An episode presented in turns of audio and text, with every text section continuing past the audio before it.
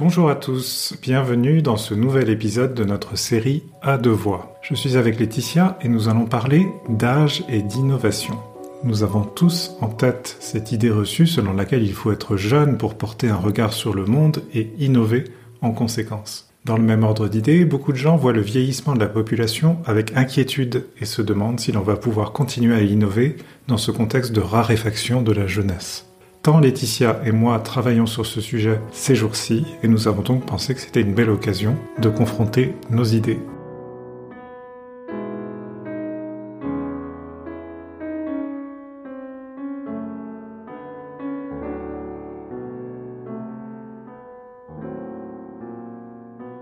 Alors Laetitia, bonjour. Tout a commencé, si je me souviens bien, euh, avec une vidéo mise en ligne par le géopoliticien, géopolitiste, géopolitologue Peter Zayan, qui est un Américain qui s'intéresse aux conséquences de la géographie et de la démographie sur la puissance et la richesse relative des différents pays du monde.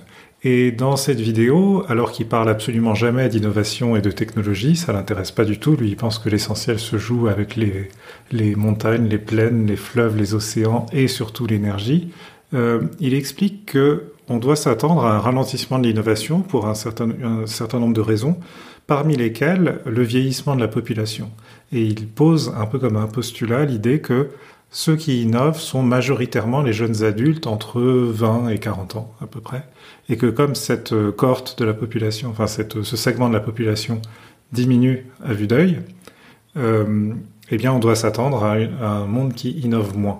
Euh, alors évidemment, en regardant ça, on commence à écrire là-dessus, euh, moi, j'ai immédiatement émis un certain nombre d'hypothèses euh, sur le fait que peut-être que c'est pas tant le fait que les gens soient jeunes plutôt que vieux, mais le fait que quand on est jeune, on est plus les uns sur les autres. Par exemple, rassemblés, et ça c'est un exemple assez classique dont on va reparler, sur le campus d'une université pendant plusieurs années qui sont particulièrement euh, fructueuses en termes d'idées nouvelles et, d'interactions avec d'autres. Et donc peut-être que c'est pas tant l'âge que le contexte dans lequel on se trouve à un certain âge qui fait que euh, qu'on innove plus ou moins. Toi-même, tu as aussi beaucoup d'idées sur le sujet. Tu as tout récemment publié sur le sujet. Est-ce que alors et moi je pensais que l'une des façons d'entrer en matière là-dessus, c'était que tu nous rappelles les trois effets qui se cumulent pour déterminer enfin, la corrélation entre le jeune âge et la capacité à innover. Oui, parce que on, a, on mélange beaucoup de choses quand on parle de l'âge. Euh, c'est quelque chose qui est très complexe. Déjà, l'âge, qu'est-ce que c'est? Est-ce qu'on parle de l'âge chronologique, qui est celui euh, de ton année de naissance, chose qui elle-même n'est mesurée que de manière très, que depuis récemment finalement dans l'histoire euh, de l'humanité et, cette habitude qu'on a de mettre les gens nés la même année dans une même cohorte, c'est très récent à l'échelle de notre histoire. C'est vraiment un produit de la révolution industrielle. Ça, c'est l'âge chronologique. Il y a l'âge biologique, qui est l'âge de tes artères, l'âge de tes os, de ton, de ton dos. Euh, voilà, qui correspond à la santé. On sait qu'il est très très variable en fonction du niveau d'éducation, du niveau de richesse. Et puis il y a l'âge social, c'est le regard qu'on porte sur toi, les attentes qu'on a et, par rapport à l'âge que tu as, etc. Donc on voit qu'il y a déjà euh, beaucoup de choses très complexes pour savoir de quoi on parle. Et puis, euh, ce que j'ai constaté, euh, notamment à propos du discours générationnel si omniprésent dans le monde des ressources humaines que je que je fréquente souvent, ou le monde des consultants, où on a, euh, après avoir parlé à l'envie des millennials, on est passé à la génération Z, on se demande encore quelle sera la prochaine lettre, mais toujours avec ce discours générationnel qui concentre sur une génération toutes les, tous les phénomènes caractéristiques d'une époque. C'est pas, il ne s'agit pas de dire que le discours générationnel n'est que du bullshit. C'est beaucoup de bullshit, mais c'est pas que du bullshit. C'est une manière, en quelque sorte, de concentrer sur la dernière génération des plus jeunes actifs un certain nombre des choses qu'on sent bouger dans la société. Mmh. Et on leur, on leur en attribue la paternité, la maternité. Mmh. Comme si c'était eux qui les portaient et eux seuls qui les portaient. Et là où il y a une erreur, même si un certain nombre des tendances énoncées sont justes, c'est de confondre la génération, l'effet de génération, avec la période historique et des phénomènes qui touchent toutes les générations. Et donc les trois concepts auxquels tu faisais allusion, qui sont très importants dans les sciences sociales, c'est le fait de, distinguer l'effet d'âge, l'effet de génération et l'effet de période historique. Si je les, passe en revue, En gros, l'effet d'âge, c'est très simple. Euh, en effet, c'est pas quand même tout à fait la même chose d'avoir 20 ans ou d'avoir 60 ans. Mm. Quand tu as 20 ans, euh, tu, euh, tu euh, au début d'une vie féconde, donc euh, dans la décennie ou on va dire dans les 15-20 ans qui viennent, tu as des chances d'avoir des enfants. Tu es plus, tes os sont plus denses. Euh, si tu as 20 ans, tu as plus de temps aussi, parce qu'en général, tu pas encore d'enfants en moyenne, donc tu as énormément de temps à donner ou de temps euh, à consacrer, par exemple, au travail ou à ta vie amicale ou à ta vie sociale ou à ta vie de, networking. Si tu as 60 ans, euh, bah, en tant que femme, tu es déjà ménopausée, tu as plus de chances d'être encore active et d'être peut-être un caregiver, un, un aidant, d'avoir déjà des- des vieux parents dont tu t'occupes régulièrement. Donc il y a un certain nombre de choses comme ça qui sont quand même liées à l'âge. Euh, euh, et qui font que euh, euh, il y a des, des- des effets d'âge qui sont réels. Par exemple, on, on étudie aussi le, le- le comportement de, par rapport à l'âge dans les élections et on observe qu'il y a des taux de participation plus forts dans la tranche d'âge des 60-70 que dans la tranche des 20-30. Là, on peut parler d'un effet d'âge, euh, même s'il évolue dans le temps, on peut Mm. parler d'un effet d'âge. Ensuite, l'effet de génération, euh, qu'on appelle aussi l'effet de cohorte, c'est assez différent parce que c'est le contexte culturel, tu parlais de contexte tout à l'heure, ou le contexte historique, euh, qui s'applique plus fortement sur une génération qui le vit de manière très forte. Par exemple, il y a deux exemples que je peux donner, c'est euh, la génération de ceux qui sont partis au front en 14-18. Hmm. Alors, quand je dis la génération, c'est les hommes qui sont partis au front, mais les femmes du même âge étaient très concernées parce qu'elles ont perdu leur frère ou elles étaient inquiètes pour leur mari ou des choses comme ça. Donc c'est évidemment ça a marqué très fortement. Ça se voit tellement que ça se voit sur la pyramide des âges, ça se voyait parce qu'on les voit moins maintenant ceux-là, mais ceux qui étaient nés à la fin du du 19e siècle et qui, qui sont morts euh, dans les tranchées, euh, il y a un vrai trou dans la pyramide des âges qui se voyait surtout côté euh, homme bien sûr. Euh, donc là vraiment il y a un effet de génération. Un autre exemple c'est euh, ceux qui ont qui ont été jeunes ou enfants et très jeunes pendant la Grande Dépression ou par exemple pendant euh, l'hyperinflation allemande, dont on peut supposer qu'ils ont un rapport d'inquiétude à l'argent qui va durablement les marquer et on peut supposer qu'il y a des comportements qui en sont voilà durablement euh, influencés.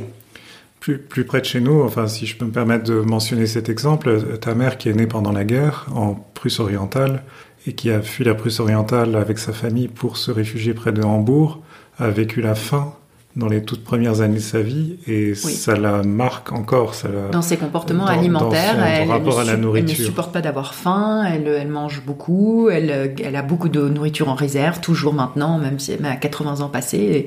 C'est vrai que ça, ce genre de choses, ce genre d'expérience qu'ont pas fait les générations après elle, euh, beaucoup moins de gens qui ont eu faim dans les générations après, après ma mère, euh, n'ont pas été influencés de la même manière. Et on peut se demander s'il y a un effet de génération à propos de cette génération des adolescents, euh, très jeunes adultes qui ont euh, vécu euh, l'enfermement de du, des confinements, enfin de, du Covid, d'une manière particulière parce que c'est le moment des rituels qui marquent l'entrée dans la vie adulte ou dans la vie sociale. Donc les, le, le fait d'être diplômé, d'être faussement diplômé pendant le Covid, hein, pas avoir eu pas avoir eu un vrai bac, Oui. euh, le fait de pas avoir eu un vrai stage en entreprise parce qu'on était Oui, que on a lu tous ces articles sur les stages Zoom euh, Voilà, où les gens exactement. sont chez eux à, à faire des réunions Zoom toute la journée sans avoir l'impression de faire vraiment partie de l'entreprise, d'une équipe, d'être vraiment impliqué dans leur travail. Mais on peut se demander si c'est quand même, si ça a été quand même plus marquant pour les, les très jeunes que pour les plus âgés qui ont pu revenir plus facilement à leurs habitudes et qui avaient déjà une rente de relations, d'expérience, Avec leurs déjà, collègues. voilà, construit quelque chose. Et puis il y a une dimension aussi euh,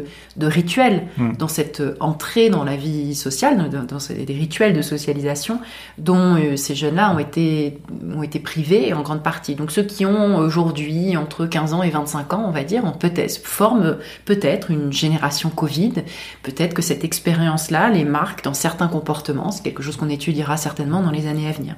Et puis le dernier effet, enfin le dernier euh, concept euh, qu'il faut distinguer, c'est l'effet de période historique. Alors là, c'est intéressant parce que ce sont des, changements euh, économiques ou sociaux très forts qui touchent en fait toutes les classes d'âge et qui transforment les attitudes euh, de- des individus de, tout- de toutes les classes d'âge. Euh, par exemple, euh, l'inflation aujourd'hui, elle, touche, enfin, elle, touche de manière différenciée des niveaux de revenus différents, bien sûr. Hein, ça, il ne s'agit pas de dire que, que c'est exactement pareil pour tout le monde, mais elle, elle touche, mais ça n'est pas, ça dépend pas de l'âge en fait. Ça dépend du niveau de revenu, mais ça dépend pas de, de l'âge. Donc ça touche tout le monde. Il a pas pas un effet de génération. De même, les usages liés à l'internet ont maintenant traversent toutes les générations, si bien que là, quand on dit euh, les, quand on parle de, des usages numériques et qu'on s'imagine qu'il euh, n'y a que les jeunes qui se rencontrent en ligne, en fait, c'est une, une erreur. On confond l'effet de génération et l'effet de période historique parce qu'aujourd'hui, quelqu'un qui est nouvellement euh, célibataire mm. va avoir exactement les mêmes, les mêmes comportements et les mêmes usages que les autres. Donc il y a une espèce de confusion qui est maintenue souvent. Ce qu'on voit par exemple dans un livre qui a eu un grand succès aux États-Unis qui s'appelle Flashman is in Trouble, le qui a donné une, série, oui, oui, qui a donné une, série. Voilà, une série sur euh, un couple qui, Disney Plus, mm. un couple qui divorce euh, après avoir eu deux enfants qui sont maintenant préadolescents à New York, et puis euh, alors pour plein de raisons qui sont justement tout l'objet du livre. Pourquoi, pourquoi un couple divorce Quels sont les reproches mutuels qu'ils se font Mais on voit le, le mari qui est un médecin et qui est initié aux applications de rencontre par ses jeunes internes qui disent ah mais, docteur Fleischmann vous êtes euh, vous êtes célibataire, hein, le monde s'ouvre à vous. Regardez, on va vous installer là, on va créer votre profil, euh, et puis il se fait coacher comme ça pour et commence à et là il tombe dans une espèce de, de spirale où il se met à rencontrer plein de femmes et avoir plein d'aventures et et, et, et ça lui fait tourner la tête. Voilà, mm, on n'en dit mm. pas plus, mais.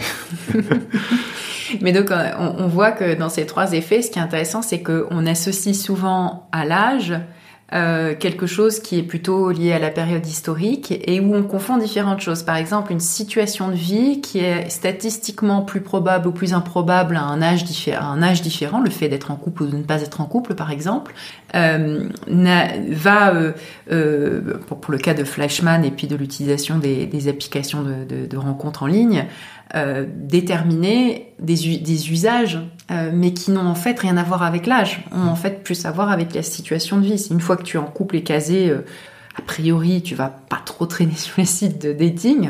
Bien sûr, il y en a qui le font, hein, mais, mais moins. Et puis, une fois que tu te retrouves dans cette situation, jeune divorcé ou jeune veuf ou veuve, etc., de tout d'un coup découvrir des usages qui sont plus courant dans la génération d'après, qui étaient nouveau, des nouveaux entrants, on va mmh. dire, dans le marché, entre guillemets, quelle horreur, dans le marché du dating, et qui, euh, et qui du coup euh, euh, connaissent mieux ces outils, ces apps, ces codes culturels, à côté desquels les autres ont l'impression d'être passés.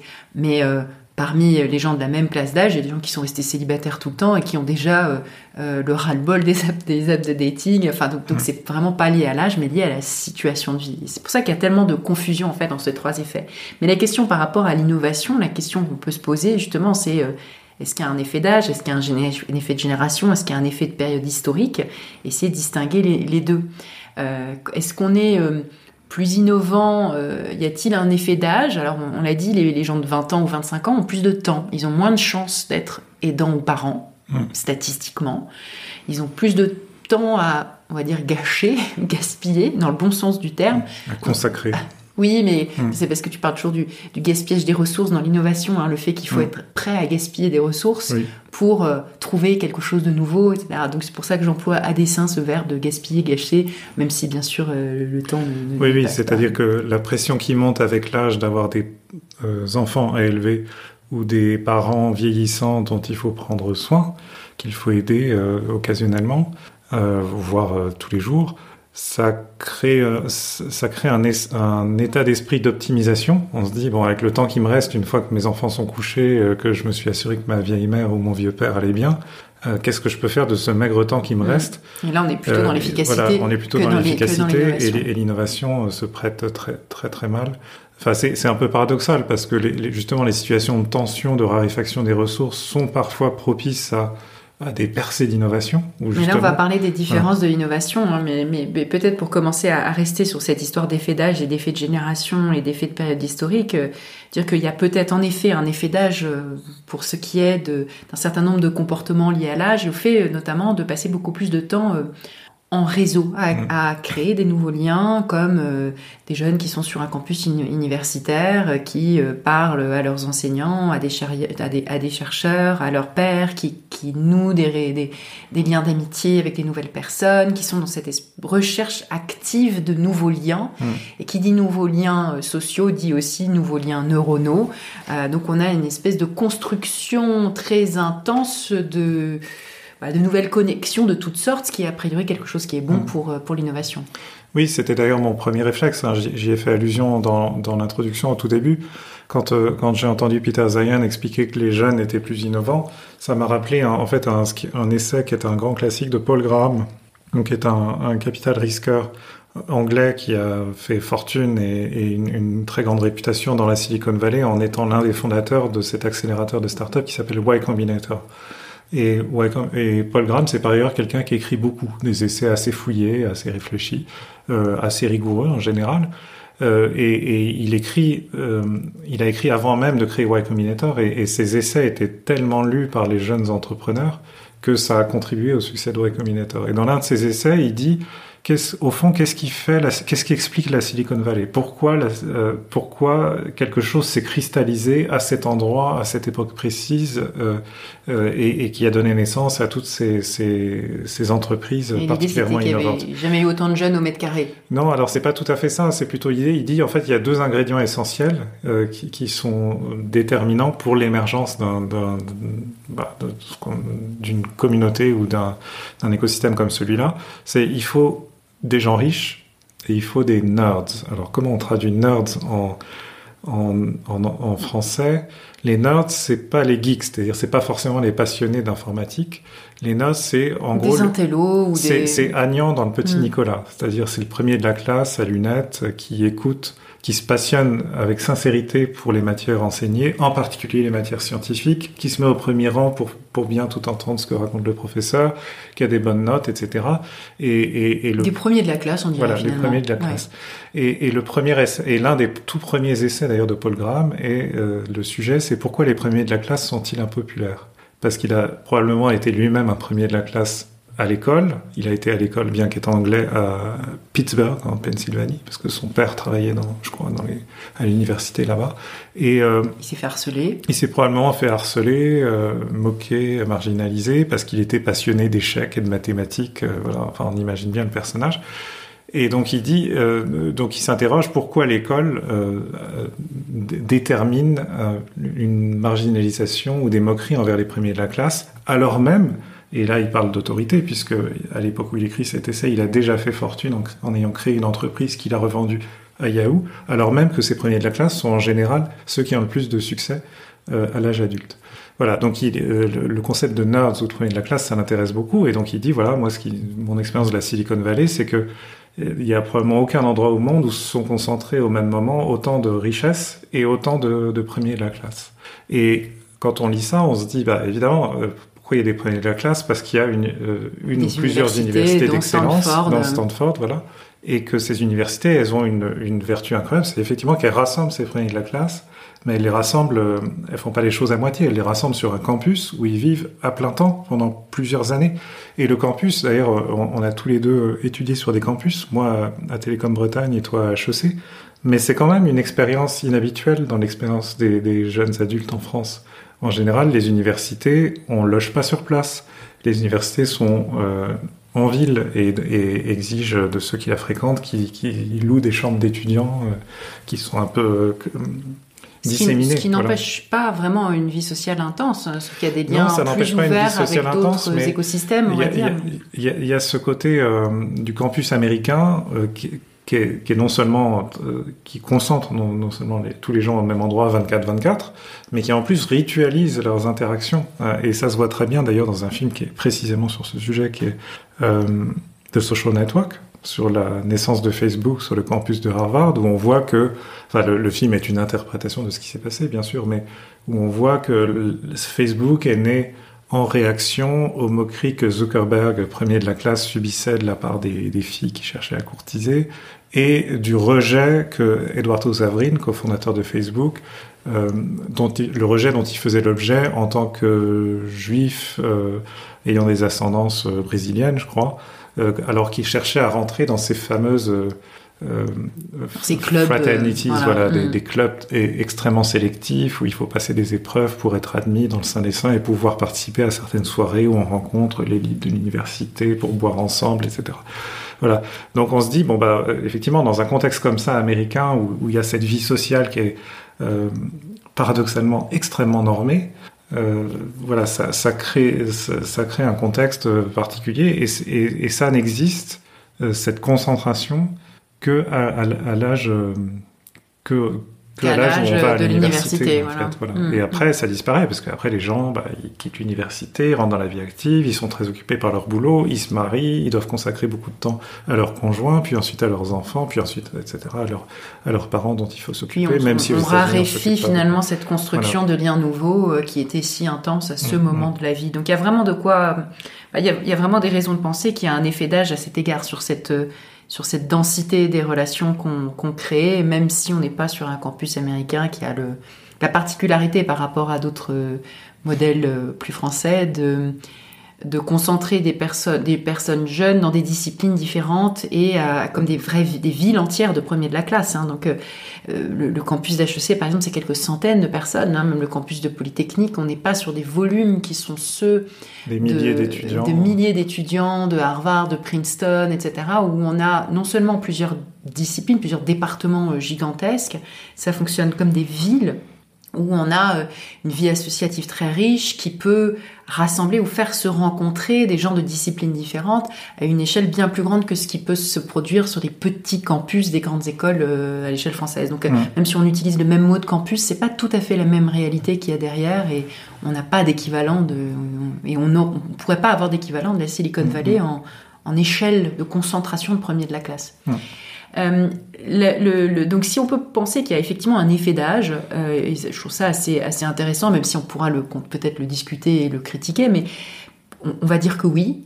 Euh, en revanche, un effet de génération, ça me semble beaucoup plus, ben, beaucoup moins clair, beaucoup beaucoup moins clair, même si là je reviens au discours des, des consultants qui attribuaient à la génération Z et avant ça aux digital natives le, toutes sortes de facultés que les autres n'auraient pas. Hein. L'idée que les jeunes comprennent le numérique, sont capables de créer des nouvelles choses. Il y avait vraiment cette idée aussi dans la Silicon Valley, une époque où la Silicon Valley était particulièrement agiste et où il y avait un culte de la jeunesse omniprésent partout. Avec ça, c'était il y a une dizaine, quinzaine d'années. C'était hein. une dizaine, quinzaine d'années. Mais cette idée que euh, personne ne comprend rien à Internet euh, au-delà de 25 ans. C'était vraiment l'idée répandue et, et aujourd'hui, on la trouve encore un peu. Euh, cette idée qu'il faut avoir été né avec euh, pour y comprendre quelque chose, alors que c'est, euh, en tout cas en termes d'usage, objectivement devenu faux.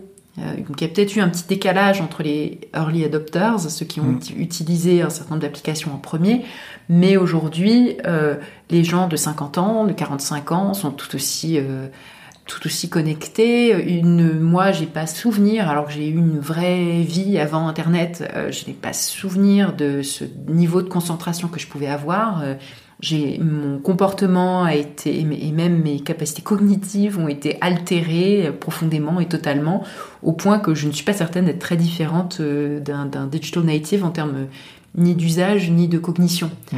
Euh, donc euh, là, il y a vraiment un, doute, euh, enfin, il y a vraiment un doute sur le fait de savoir s'il y a un effet de génération par rapport aux usages numériques. Et puis, est-ce que le fait d'être né à un certain, au, moment de, l'explosion de ces usages numériques te prédispose à innover dans le numérique? C'est une question dont je ne suis pas convaincue d'avoir une réponse.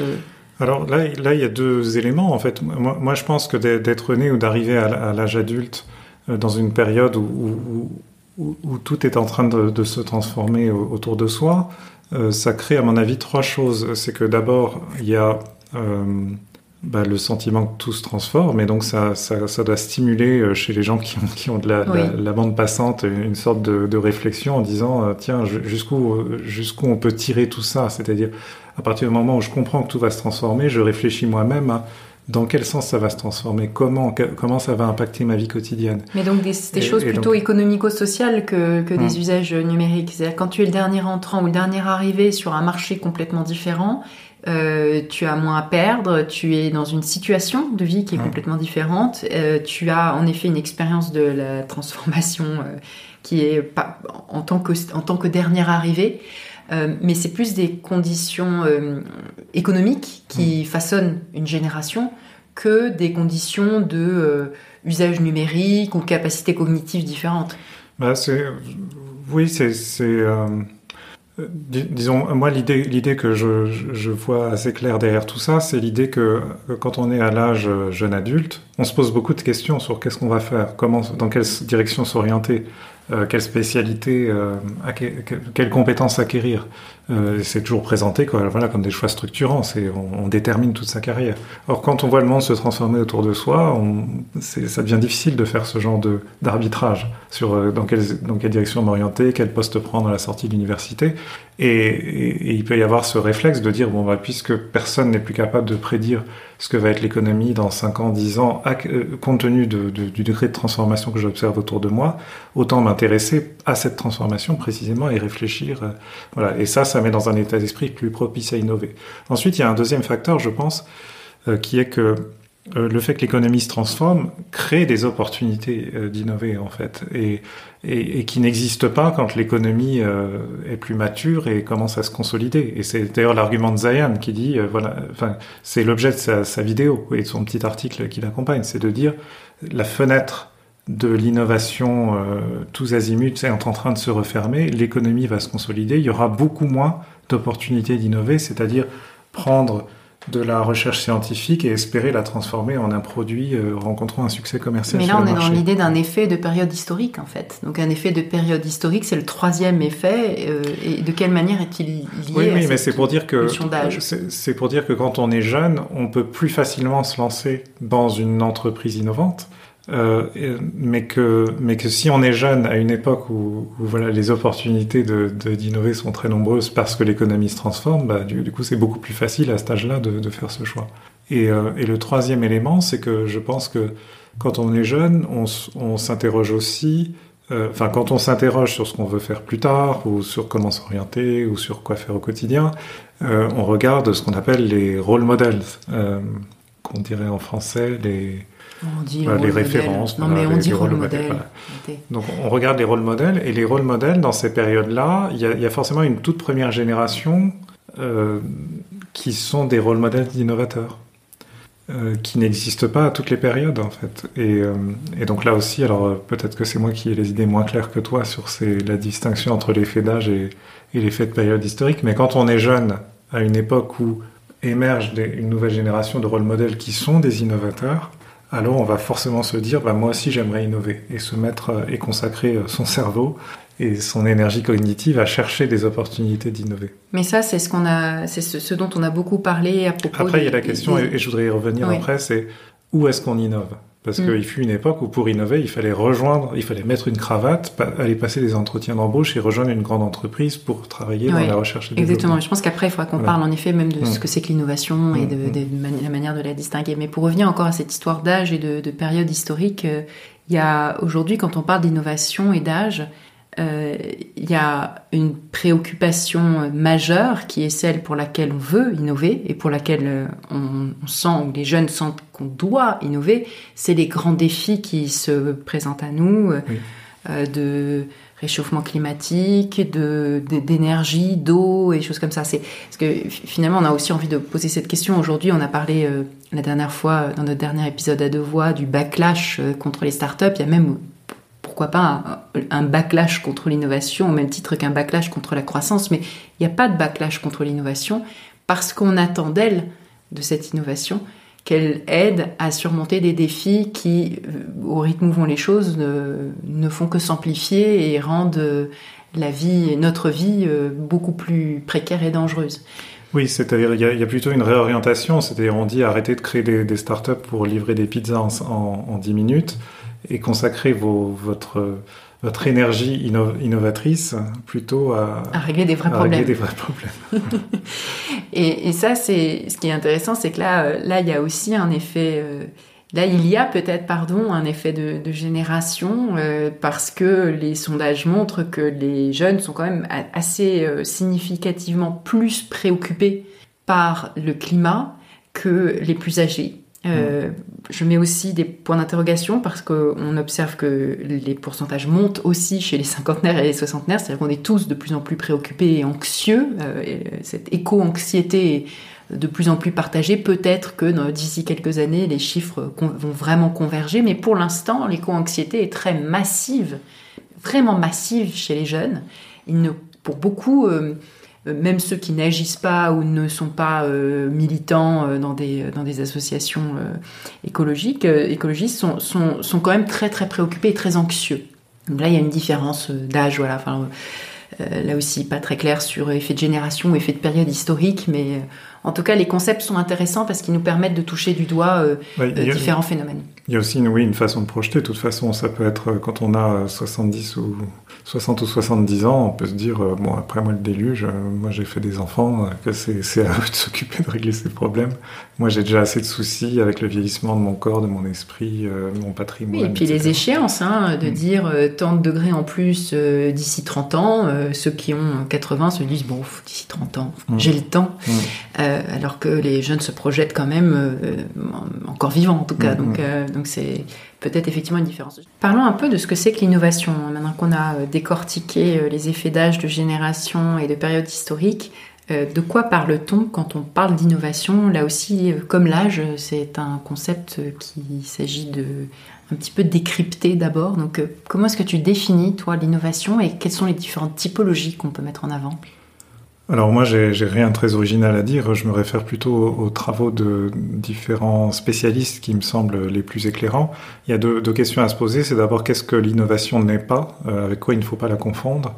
Et puis par ailleurs, pour ce qui est vraiment de l'innovation, euh, est-ce que est-ce qu'elle se subdivise pas en différentes catégories? Alors d'abord, il y a une, euh, pour, ce, pour ce qui concerne les confusions autour de l'innovation, il y a une confusion assez fréquente qui est entre la recherche scientifique et mm. l'innovation. Il y a beaucoup de gens qui sont un peu prisonniers de cette image de l'innovateur qui est un scientifique incompris, euh, enfermé au fond de son laboratoire, qui découvre des choses, qui met au point des choses incroyables. Euh, et, et, qui n'attend que d'être découvert, un peu comme Doc Brown dans Retour vers le futur, hein, qui, qui met au point son flux capacitor pour, euh, pour pouvoir voyager dans le temps. Euh, et, et, et, il fait tout ça euh, dans sa cave avec les avec euh, trois pipettes et, et, deux bonbonnes et bref. Et, il a un look caractéristique du, du scientifique un, peu asocial et excentrique. et excentrique voilà. Bon en réalité l'innovation c'est pas ça. Il y a une différence radicale entre la recherche scientifique et l'innovation qui est assez bien résumée par un un, consultant assez célèbre dans le monde de l'innovation qui s'appelle Scott Anthony, euh, qui dit euh, l'innovation c'est quelque chose de différent, quelque chose fait différemment avec un impact. Et les deux choses sont importantes, enfin les deux éléments sont importants, c'est-à-dire euh, faire différemment quelque chose, ça tout le monde le comprend bien quand on parle d'innovation, et souvent ça demande effectivement un, un intrant euh, technologique ou scientifique qui a été mis au point dans un laboratoire. Mais pour que cette recherche scientifique qui permet de faire les choses différemment euh, soit donne naissance à l'innovation, il faut que ça ait un impact, c'est-à-dire que ce soit poussé jusqu'au marché, mis dans les mains d'utilisateurs. Euh, et que ces utilisateurs commencent à l'utiliser à, grande échelle en fait et que ça et, que ça ait un, impact à une échelle suffisamment large. Et donc par exemple, alors moi quand la première fois que j'avais lu ça, je m'étais dit tiens c'est vrai. Je me suis rappelé quand j'étais petit, ma mère m'avait abonné à un hebdomadaire d'information pour les enfants qui était un supplément du journal euh, régional l'Alsace qui s'appelait le journal des enfants. Et toutes les semaines, je recevais le journal des enfants, qui était une sorte de 4 pages ou 8 pages, qui étaient des articles sur des sujets sérieux, mais rédigés de façon à, rendre ces, sujets accessibles pour des enfants d'une dizaine d'années, ce que j'avais à l'époque et toujours sur un ton euh, très, positif, pas polarisant. Évidemment, c'était pas du tout de la presse d'opinion, mais à chaque fois, enfin dans mon souvenir, il y avait dans chaque numéro, il y avait l'annonce telle équipe scientifique à l'université machin a découvert une cure contre le cancer, un remède contre le cancer.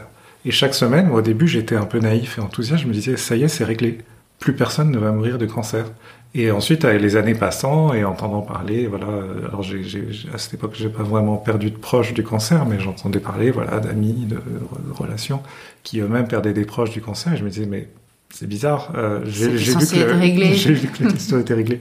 Et c'est ça la différence entre la recherche scientifique et l'innovation, c'est que c'est bien beau de mettre au point une expérience dans un laboratoire, voire de faire un, un essai clinique euh, concluant, si on met pas en place les conditions pour que ce remède soit déployé à grande échelle euh, et, et, et, rendu économiquement accessible pour le plus grand nombre, euh, ça permettra pas de guérir le cancer.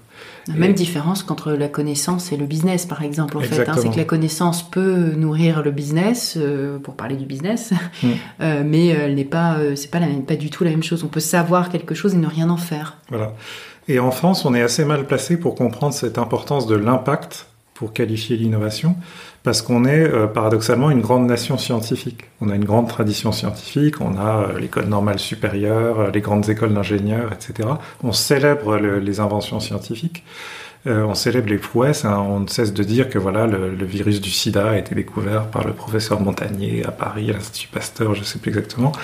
on, on, se, on se targue d'avoir inventé avec les frères Lumière le cinéma, etc. Euh, mais en fait, euh, voilà, un ami à moi qui s'appelle Emmanuel avait dit un jour, oui, bon, c'est sympa d'avoir inventé le cinéma, mais ce serait mieux d'avoir inventé Hollywood. Mm. Ça nous rendrait plus riches, ça démultiplierait notre impact sur le monde. Euh, et donc c'est exactement ça. Voilà, Hollywood, mm, c'est mm. l'innovation, c'est d'avoir transformé l'invention des frères Lumière en une industrie énorme, florissante, qui, qui a littéralement changé le monde de plein plein de manières différentes. et et voilà. Donc ça, c'est alors ce que l'innovation n'est pas, ce n'est pas de la recherche scientifique. Mm. Ensuite, une fois qu'on a bien compris ce qu'était l'innovation, l'innovation elle prend plusieurs formes et se subdivise en différentes catégories.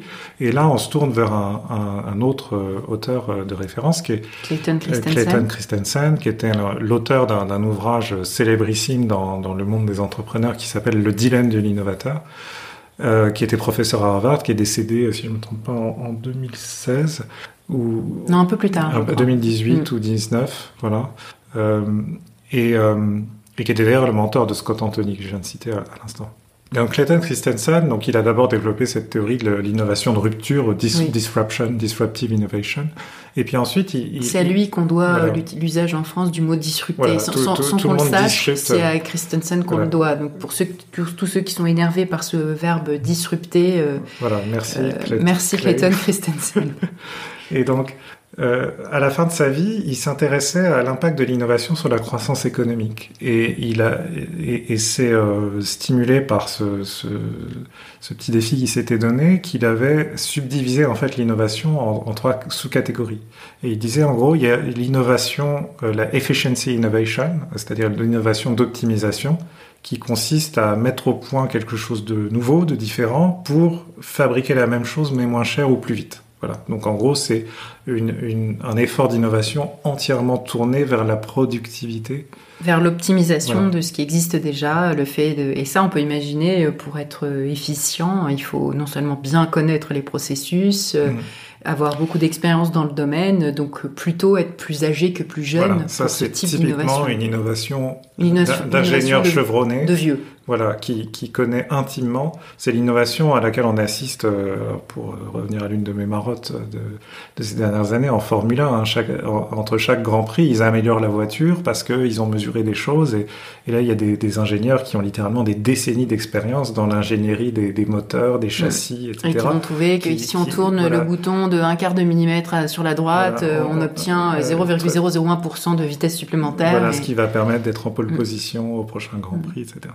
Donc ça, c'est une, une, innovation d'expérience, voilà, de, de, de, personnes expérimentées. Une innovation de vieux. Voilà, une innovation de vieux. La deuxième catégorie. Alors, c'est l'innovation, euh, alors je sais pas comment l'appeler, il l'appelle le Sustaining Innovation, c'est en gros, euh, quand on a fidélisé un client, il faut lui remettre régulièrement des nouveaux produits entre les mains.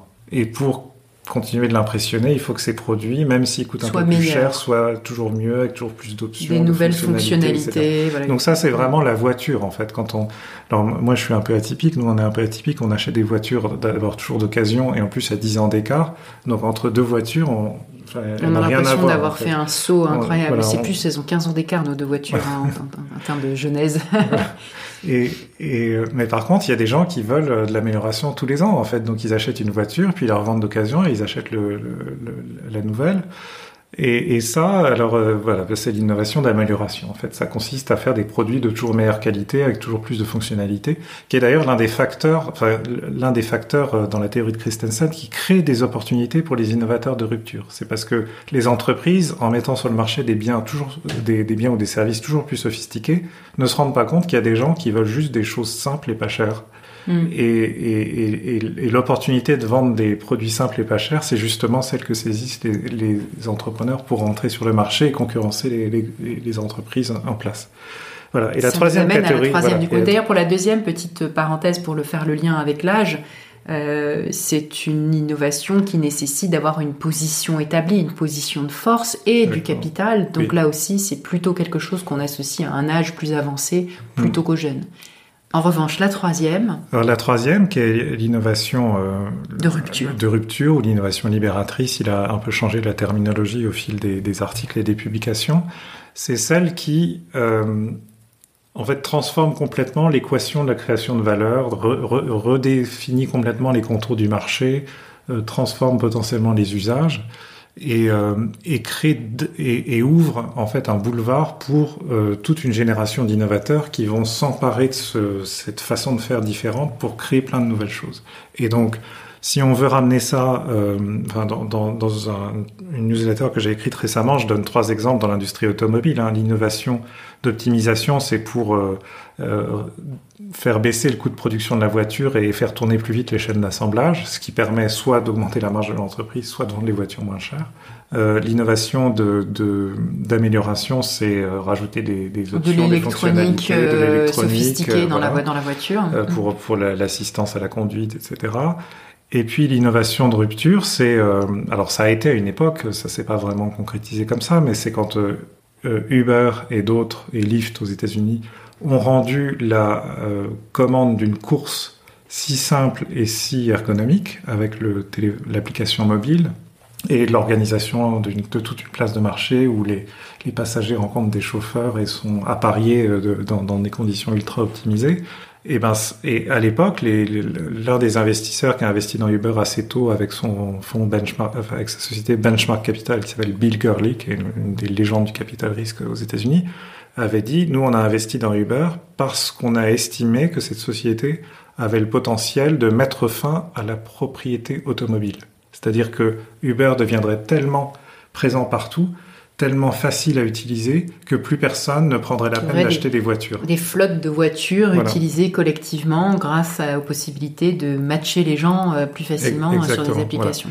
Et donc ça, alors comme je disais, ça s'est pas vraiment concrétisé. Hein. Aujourd'hui, Uber n'est plus que l'ombre d'elle-même. C'est surtout une entreprise de livraison de repas euh, qui a commencé à faire ses premiers bénéfices euh, après avoir englouti, brûlé, jeté par la fenêtre 30 milliards de dollars, littéralement.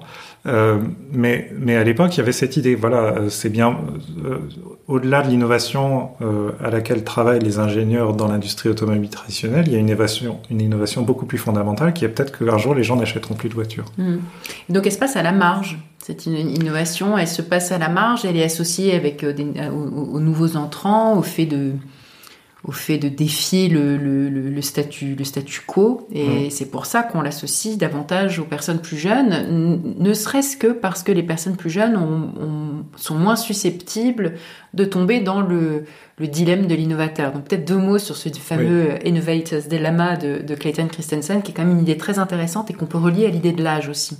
Oui, alors le, le dilemme de l'innovateur, c'est que c'est la tentative par Christensen d'expliquer pourquoi les entreprises en place, qui sont apparemment triomphantes, finissent toujours par trébucher et par se faire évincer de leur marché par des nouveaux entrants. Euh, et, et, ils cherchent à analyser voilà comment ces nouveaux entrants précisément sont rentrés sur le marché, avec quelle proposition de valeur, qu'est-ce qui leur a permis de convaincre certains clients de s'intéresser à leurs produits? Et ce qui montre, c'est que en fait, euh, c'est que les, entreprises en place en fait sont prisonnières de, du, du, système qu'elles ont fait grandir elles-mêmes, c'est-à-dire et, et, notamment de leurs parties prenantes. Elles sont prisonnières d'actionnaires qui ont été habitués à toucher des dividendes chaque année et qui ne toléreraient pas que ces dividendes baissent parce que cette année il faut investir dans chercher dans, dans l'innovation. Euh, elles sont prisonnières de leurs salariés qui, euh, qui sont de plus en plus expérimentés, euh, qui s'habituent à des conditions de travail qui défendent bien leurs intérêts. Hein. Plus on est gros, plus, plus les salariés sont revendicatifs et, et défendent leurs intérêts. Et, et, et, donc, et donc, on peut pas faire n'importe quoi. Et on n'a jamais intérêt à scier la branche sur laquelle on est. Si la branche, c'est le mais justement, Le, le, troisième point, c'est qu'elles sont prisonnières de leurs clients. Et, leurs clients, on a vu avec l'innovation d'amélioration, c'est que pour, les retenir et pour les satisfaire, il faut leur présenter toujours des choses euh, toujours plus sophistiquées euh, et répondre à, leurs besoins, etc. Et donc les, innovateurs de rupture, eux, ils arrivent en disant euh, cette entreprise qui pilote son activité en regardant la marge, pour préserver sa marge, cherche à complexifier ses produits, en fait, sophistique ses produits constamment. Et, ce faisant, elle a perdu de vue que certains clients voulaient des, produits simples qui font le job et qui sont pas trop chers. Et, pendant un temps, les entreprises en place euh, servent tous les segments du marché. Mais quand un nouvel entrant a dit, moi, je vais me spécialiser sur proposer quelque chose de simple et pas cher, et pour rendre cette activité soutenable, je vais innover. Euh, L'entreprise en place, en fait, loin de voir ça comme une menace, elle voit plutôt ça comme une aubaine. Elle dit bon, bah, puisque le marché des, euh, des gens qui veulent des trucs simples et pas chers, euh, sur lesquels on fait pas beaucoup de marge, est servi par ce nouvel entrant sympathique, on va se retirer de ce segment du marché et se concentrer sur les produits à forte marge pour nos clients. Nous, on fait de la qualité, monsieur. exactement. Mm. Et ah oui, et c'est exactement ça. C'est l'industrie automobile allemande qui regarde avec arrogance les, les, les, voitures chinoises. Les voitures chinoises, de même qu'à l'époque, l'industrie automobile américaine a regardé avec arrogance les voitures japonaises dans les années mmh. 70. Elle disait qui veut ces petites bagnoles qui ressemblent à rien, alors que nous on propose des grosses Corvettes et des Cadillacs et des voilà. Ils n'avaient pas vu le, le, le principe.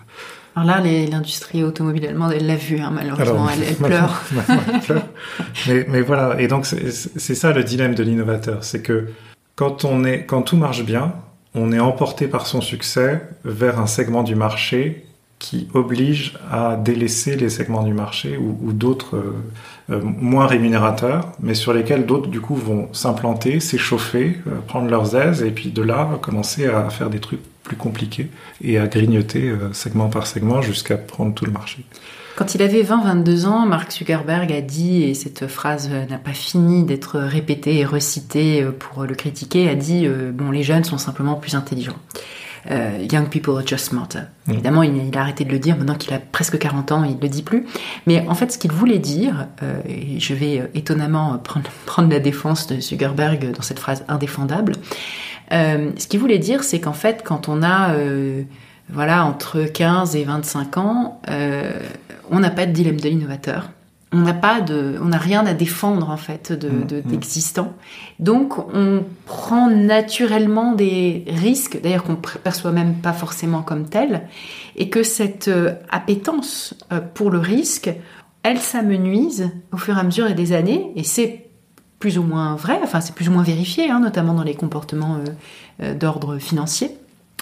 Donc il y a quelque chose de, de vrai là-dedans, le fait de le, le, le, fait de, de, prendre des risques, enfin le rapport au risque euh, à cet âge-là, euh, qu'on peut mettre en lien avec le, dilemme de l'innovateur. Je sais pas ce que tu en mm-hmm. penses. Euh. Bah, oui, oui, c'est euh, bien connu. Hein, quand on quand on prend de l'âge, on s'habitue à un certain niveau de revenus, euh, on a on a beaucoup de contraintes, d'obligations envers ses enfants, ses parents. Euh, on, on, a, enfin moi j'avais, c'est une anecdote euh, assez terrible, hein, mais c'était euh, une fois j'étais dans un restaurant à Paris et j'écoutais euh, d'une oreille distraite une conversation qui avait lieu à une table voisine où il y avait deux, dames d'un certain âge qui parlaient de leurs enfants, jeunes jeunes adultes en, train d'entrer dans la vie active. Et, l'une d'elles disait, ah, l'une d'elles s'inquiétait pour sa fille qu'elle trouvait un peu un peu instable, voilà, changeant de job un peu trop vite, pas vraiment déterminée dans la carrière qu'elle voulait poursuivre. Et disait, moi je l'encourage à acheter un appartement, et d'ailleurs on est prêt à l'aider en, avec son apport, parce qu'au moins si elle a acheté un appartement, elle sera forcée de rembourser chaque mois le montant de son emprunt, enfin la, la mensualité de son emprunt, et ça l'obligera à se stabiliser dans la vie.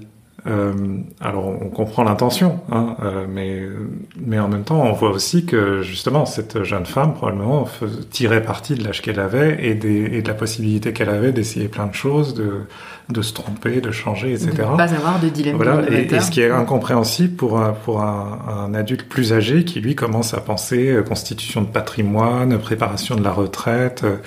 Euh, construction d'un CV, que je, que, qu'ici je, je, dois changer d'entreprise, qui m'arrive, ce qui m'arrivera au maximum trois ou quatre fois dans ma vie, euh, sera facile à défendre face à un nouvel employeur. Et tout ça, en fait, ça fait, mais tout ça, ça fait écho aussi aux au changements profonds dans, le, dans, les structures du marché du travail et dans les aspirations et dans les structures mentales aussi qu'on a quand on se projette sur qu'est-ce que je veux faire de ma vie ou où est-ce que je peux faire ce que j'aime faire. Et ça, ça nous ramène aussi aux origines de la Silicon Valley, où il y a cette anecdote très célèbre dont on a déjà parlé plusieurs fois, je suis sûr, mais euh, la, première entreprise, enfin l'entreprise qui est vraiment le, le, le, la première pierre sur laquelle la Silicon Valley a été construite, c'est une entreprise qui s'appelle Fairchild Semiconductor, qui était une entreprise qui fabriquait des, comme, comme son nom l'indique, des semi-conducteurs créés à l'époque, à la fin des années 50, par par, euh, par, par, plusieurs fondateurs, dont deux euh, très célèbres. L'un très très célèbre qui est décédé euh, il n'y a pas si longtemps, qui s'appelle Gordon Moore. Et puis l'autre. À qui on doit la loi de Moore. À, la, à qui on doit la loi de Moore, voilà. Et l'autre un, un, peu moins célèbre parce qu'il est malheureusement décédé beaucoup plus tôt en 1990, qui s'appelle, qui s'appelait Robert Noyce. Et donc Noyce et Moore, ils travaillaient euh, juste avant de créer cette entreprise pour un prix Nobel de physique qui s'appelait William Shockley et qui est l'un des inventeurs du transistor ils avaient rejoint Shockley en se disant, enfin eux ils étaient passionnés de transistors. Euh, Noyce était physicien, Moore était chimiste, et ces deux disciplines sont importantes dans la fabrication de transistors. Et ils se disaient, quoi de mieux que d'aller travailler pour l'éminence du secteur, le prestigieux Shockley, récipiendaire d'un prix Nobel. Et en fait, Shockley, pour, voilà, s'est avéré insupportable, et c'était impossible de travailler avec lui. Et à l'époque, ils se sont dit, mais pourquoi on ne créerait pas la même chose, mais sans, mais sans cet abruti de Shockley qui nous pourrit la vie. Et ils ont créé Intel. Et ils ont créé d'abord Fairchild Semiconductor et ensuite ils sont partis euh, dix ans après pour créer Intel, qui, mm. est, euh, qui, est, une autre entreprise matrice pour la Silicon Valley.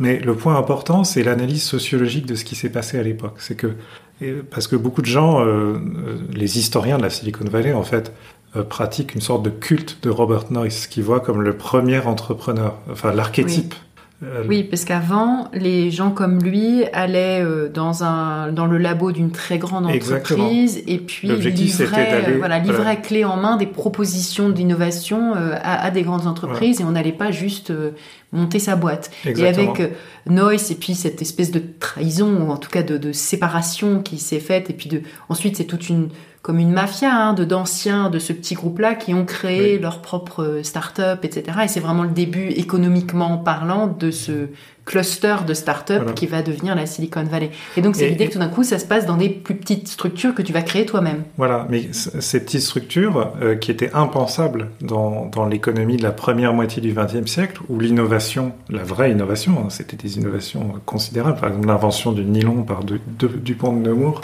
euh, l'innovation se passait précisément dans les très très grandes entreprises. C'était AT&T, euh, Dupont de Nemours, euh, Ford, Chrysler, euh, ah, les, les, grands empires hérités de, de, la révolution industrielle. Exactement.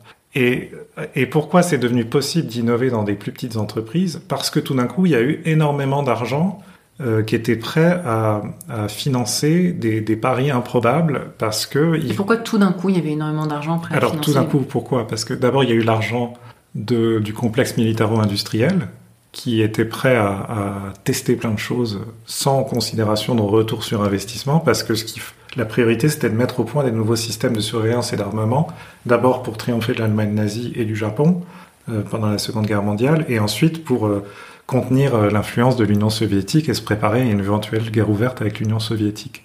Et donc, euh, dans ce contexte-là, fait, le, bien sûr, on voulait pas gaspiller l'argent et, le, et, le, jeter par les fenêtres ou, s'abandonner à la corruption ou quoi que ce soit, mais les militaires étaient prêts à tester plein de choses. Et si des, des, des équipes de jeunes scientifiques brillants leur disaient, nous, on va aller plus vite dans la mise au point d'un système qui n'existe pas, euh, mais on a besoin de, j'en sais un, tant de millions de dollars, euh, bah, ils étaient prêts à les mettre sur la table.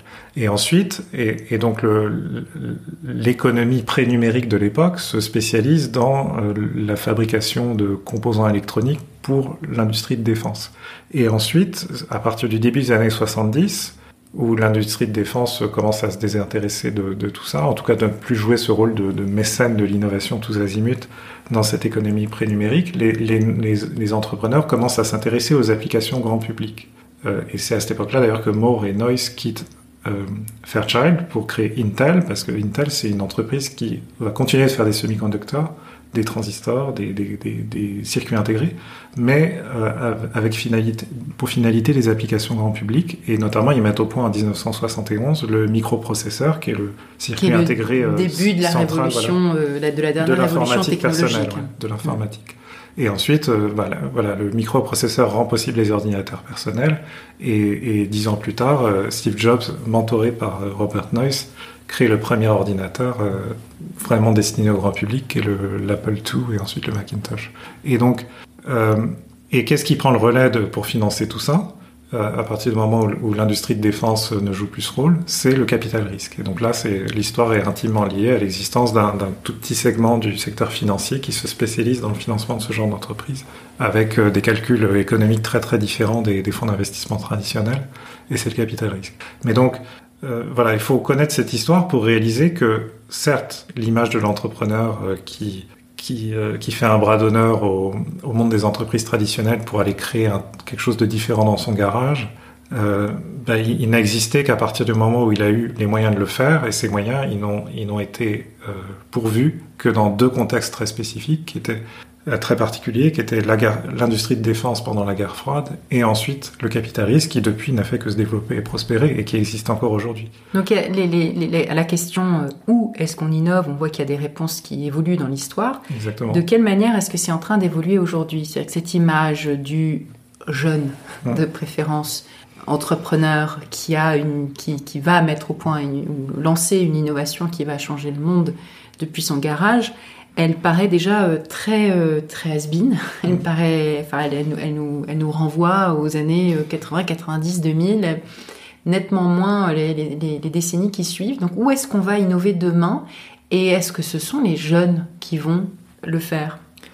C'est- c'est- donc là, il y, a, il y a deux manières de répondre. En fait, il y a d'abord que cette économie numérique, elle, est arrivée à maturité. Elle est maintenant dominée par des très grandes entreprises numériques qui sont l'équivalent dans l'économie d'aujourd'hui de ce qu'étaient les, grandes entreprises industrielles au milieu du XXe siècle.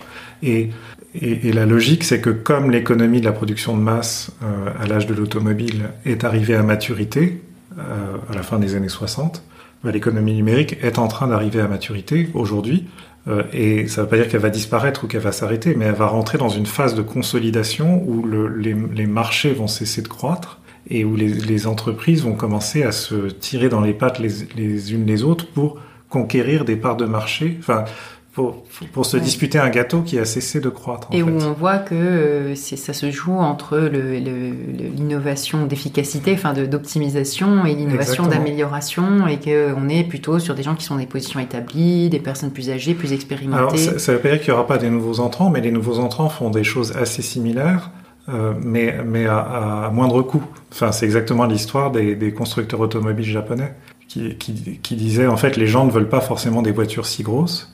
Au contraire, ils aimeraient bien des voitures plus petites qui consomment moins parce que le prix de l'énergie est en train d'augmenter. Et pour fabriquer ces voitures plus petites qui consomment moins et, les vendre pas cher, il faut un argument parce que évidemment c'est quand même mieux d'être au volant d'une grosse Cadillac pour impressionner les gens euh, que, que d'être au volant d'une petite Toyota.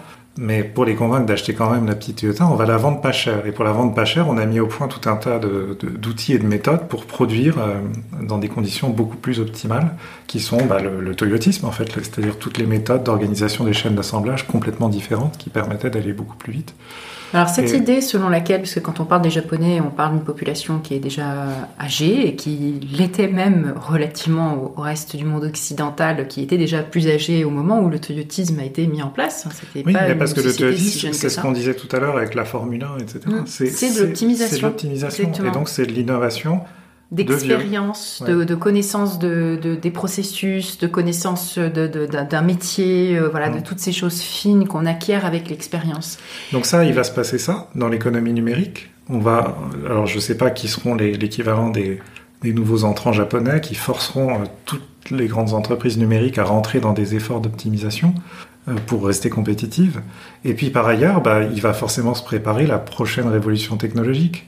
Et ça, c'était le, le- le propos de Peter Zion, dans- toujours dans cette vidéo, où il Mm. disait qu'en gros, qui sont les candidats pour être la le, le prochaine frontière de l'innovation. En fait, là où euh, ça va être, sera tatiné par rapport à, l'ampleur qu'avait pris l'innovation dans l'économie numérique, mais il restera une sorte d'avant-garde de passionnés qui, eux, vont continuer à chercher le prochain truc, mais ils vont chercher dans quelle direction. Donc il disait, il y a, il y a plusieurs candidats, il y a euh, euh, l'énergie nucléaire et, la miniaturisation des réacteurs nucléaires, il y a euh, la fracturation pour, extraire du gaz et du pétrole de schiste, il y a, le, il y a envoyer des satellites dans l'espace pour beaucoup moins cher, pour plein de nouvelles applications euh, de, de, de, des satellites. Il y a euh, la médecine plus personnalisée, euh, qui a été un peu défrichée à grande échelle par les, vaccins contre le Covid, hein, où on peut faire évoluer les vaccins à des cadences très rapides pour s'adapter à des variants euh, grâce à, des, bah, grâce à des, des, méthodes complètement différentes de mise au point. Il y a le, enfin le, la fertilité agricole, et co comment est-ce qu'on augmente les rendements agricoles euh, en, euh, au carrefour de l'informatique, de, la chimie et, de plein d'autres choses. Et puis, euh, je ne sais plus quel est le, dernier. Enfin bref, il, il, donne tout un tas de candidats avec son opinion personnelle sur ceux, euh, qui qui sont pas très avancés et donc ont probablement peu de chances d'intéresser grand monde et, ceux qui sont déjà très avancés. Mais, voilà, donc en gros, on a une économie d'innovation qui se sépare en deux. Il va y avoir beaucoup d'innovation, d'optimisation et d'amélioration dans le monde des entreprises établies, qui, sont beaucoup plus qu'avant des entreprises numériques, et puis une innovation euh, de rupture et, ses prémices, c'est-à-dire une recherche scientifique de pointe, mais dans, dans des directions qui n'ont rien à voir avec l'image qu'on se fait de l'innovateur aujourd'hui. C'est-à-dire l'innovateur de demain, ce ne sera pas un entrepreneur de l'économie numérique. Et donc, a fortiori, rien ne dit qu'il sera euh, fasciné ou localisé dans la Silicon Valley. Peut-être que ce sera complètement ailleurs. Alors pour en revenir à la question de l'âge et de l'innovation, euh, cette idée euh, maintenant qu'on a un petit peu défrichée selon laquelle l'optimisation et l'amélioration c'est plutôt quelque chose qui est lié à l'expérience et à une connaissance euh, très pointue des processus, tandis qu'une innovation de rupture est plus est favorisée par le fait d'être un nouvel entrant et de n'avoir rien à perdre et de pouvoir prendre des risques. Même cette idée-là, en fait, on peut un peu la remettre en question. L'idée que l'amélioration, c'est les vieux et, et euh, l'innovation radicale, l'innovation de rupture, c'est les jeunes, euh, pour plusieurs raisons. D'abord parce que les nouveaux entrants, euh, il y en a de plus en plus à des âges différents, parce que effet de période historique oblige, beaucoup de beaucoup de beaucoup de beaucoup de filières ou de modèles sont dans une impasse et on passe à autre chose, même à des âges différents. Mmh. En fait, il y a vraiment un, un chamboulement tellement profond que d'autres classes d'âge sont, sont touchées. Euh, et puis, vieillissement de la population, euh, qui fait que relativement au reste de la population, les jeunes étant si peu nombreux, euh, il y a aussi une espèce de redistribution, en quelque sorte, de comportement mmh. en, en, en, fonction des âges. Et alors, il y a eu cette étude qui, qui a été relayée par les échos là tout récemment, qui disait que il faut en finir avec euh, le mythe euh, de l'entrepreneur jeune euh, et qui titre voilà stop au mythe du jeune entrepreneur. Les plus de 50 ans seraient les innovateurs les plus radicaux. Ils emploient ce mot de radicaux. Alors sur la base d'une étude à propos de tout un tas d'entreprises allemandes il en est sorti je cite en explorant une base de données incluant 2900 fondateurs de nouvelles entreprises en Allemagne entre 2008 et 2017 nous avons constaté que, en moyenne, la probabilité qu'un fondateur introduise une nouveauté sur le marché, alors il n'est pas précisé quel type de nouveauté, augmente de 30% lorsque son âge augmente de 10 ans. Mmh. Les entrepreneurs en fin de carrière sont ainsi plus de trois fois plus susceptibles d'introduire des nouveautés sur le marché que la moyenne de l'échantillon. Mmh. Qu'est-ce que t'inspire cette étude dont j'ignore le sérieux, mais qui en tout cas euh, veut casser ce mythe du jeune entrepreneur? Bah, moi, ça, ça m'inspire euh, essentiellement une chose, c'est que Enfin, ça m'inspire plusieurs choses. La première, c'est que quand on dit innovation, on parle en fait de plusieurs choses qui sont assez différentes. Et ça, on vient d'en parler. il y a ces différentes catégories. Voilà, il y a un mélange ouais. des genres dans, dans voilà, cet article. Exactement. Mm. Première chose. Deuxième chose, c'est qu'il y a l'innovation dont on parle et l'innovation dont on ne parle pas, mais qui n'en est pas moins bien réelle. Moi, je suis toujours estomaqué parce qu'on finit par s'habituer, quand on s'habitue, quand on s'intéresse à l'économie numérique, on finit par s'habituer à ce que tout soit couvert par la presse spécialisée. Dans le numérique, il y a les startups, il y a TechCrunch, Sifted et, et quelques autres. Et en général, les entreprises dans, dans ce segment-là de l'économie dont il faut qu'il faut connaître et dont il faut avoir entendu parler, elles ont été amplement couvertes. Et parfois, je suis assez étonné de voir, voilà, je rencontre quelqu'un qui qui me parle d'une entreprise incroyable, qui a un succès phénoménal, qui a mis au point des, des nouveaux dispositifs ou des nouveaux produits dans un secteur qui n'a rien à voir avec le numérique enfin dans, dans un segment de l'économie qui n'a rien à voir avec le numérique. Et je me dis, mais comment ça se fait que j'en ai pas entendu parler? Et la réalité, c'est qu'il y a tout un pan de l'économie dont on n'entend jamais parler, parce que ça se passe dans d'autres pays du monde, parce que ça se passe dans des secteurs qui ne sont couverts que par des, des, des, des lettres professionnelles, euh, enfin des, des, des, la presse professionnelle ultra spécialisée qui n'est lue que par les insiders. Euh, ou parce que c'est simplement des, sujets pas sexy du tout. Hein, et, en fait, il se passe énormément d'innovation. Et, donc quand on dit voilà, ce n'est que les jeunes, c'est parce qu'on on confond innovation dans l'économie numérique, qui est par ailleurs de moins en moins innovante, avec l'innovation tout court, que l'économie numérique, pour des raisons euh, qu'on vient de discuter à l'instant, est quand même dominée par euh, alors plus forcément par des jeunes, mais par des, gens qui sont arrivés à l'âge adulte entre 2000 et, euh, et 2020 euh, et ben on a tendance à se dire bon bah et, et comme aujourd'hui ces, ces, anciens jeunes entrepreneurs qui ont commencé dans des garages sont les milliardaires qui sont les, les, les dirigeants d'entreprises les plus, plus puissants. les plus puissants et les plus célèbres du monde, euh, on, on, a tendance à faire l'amalgame en fait et se dire voilà où est l'innovation. Et en fait, elle n'est pas que là. Elle et ça, est... ça, ça m'inspire une réflexion sur la visibilité de l'innovation. C'est que finalement, jeunes ou vieux, ceux qui sont visibles, c'est quand même que des hommes. Hum. Et euh, il y a tout ce pan de l'innovation, soit qui n'est pas permise, qui n'est pas oui. soutenue, euh, qui est euh, pas financée, euh, soit qui n'est pas mise en lumière qui est euh, l'innovation faite par des femmes. Il y a eu ce livre qui est sorti il y a quelques années, il y a deux ans ou un an, je ne sais pas, qui c'est de, de, Catherine Marsal, hein, celle qui a celle qui a parlé du dîner, du dîner d'Adam Smith, euh, qui s'appelle Mother of Invention, How Good Ideas Get Ignored in an Economy Built for Men. Mm. Donc la mère des inventions, comment les bonnes idées sont ignorées dans une économie construite pour les hommes. Donc des bonnes idées qui, par exemple, concernent davantage les femmes, ou bien qui sont portées par des femmes, et qui vont être soit, euh, soit euh, simplement ignorées, exister mais être ignorées, soit ne pas exister parce qu'elles ont été ignorées à un moment où mmh, euh, euh, il fallait les voir pour permettre leur émergence et leur développement. Et donc, euh, malgré le, leur contribution historique et puis des, tout un tas d'innovations, euh, bah, notre société continue quand même de les, de les, de les mettre, voilà, de les mettre à l'écart et de ne pas les mettre en lumière. Donc, est-ce que la, voilà, est-ce que l'innovation, la, la capacité d'innovation des femmes jeunes et vieilles n'est pas la clé pour, pour, pour demain?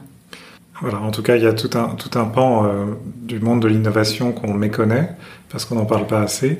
Euh, c'est une, presque une mission de service public de, de faire la lumière, d'explorer de, plus tout ça, à la fois ce qui existe et dont on ne parle pas, comme tu viens de le dire, mais aussi ce qui n'existe pas précisément parce qu'on n'en parle pas et que ça ne se conforme pas à nos modèles mentaux.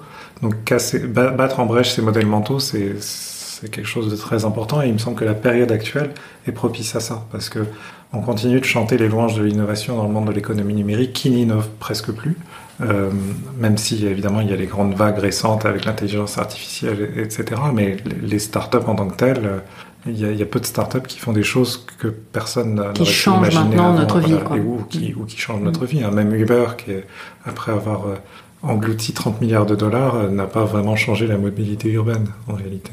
Euh, et on n'a pas eu besoin d'elle pour euh, même pas eu besoin d'elle pour changer la livraison de repas. On aurait pu se reposer sur Deliveroo là-dessus sans avoir Uber.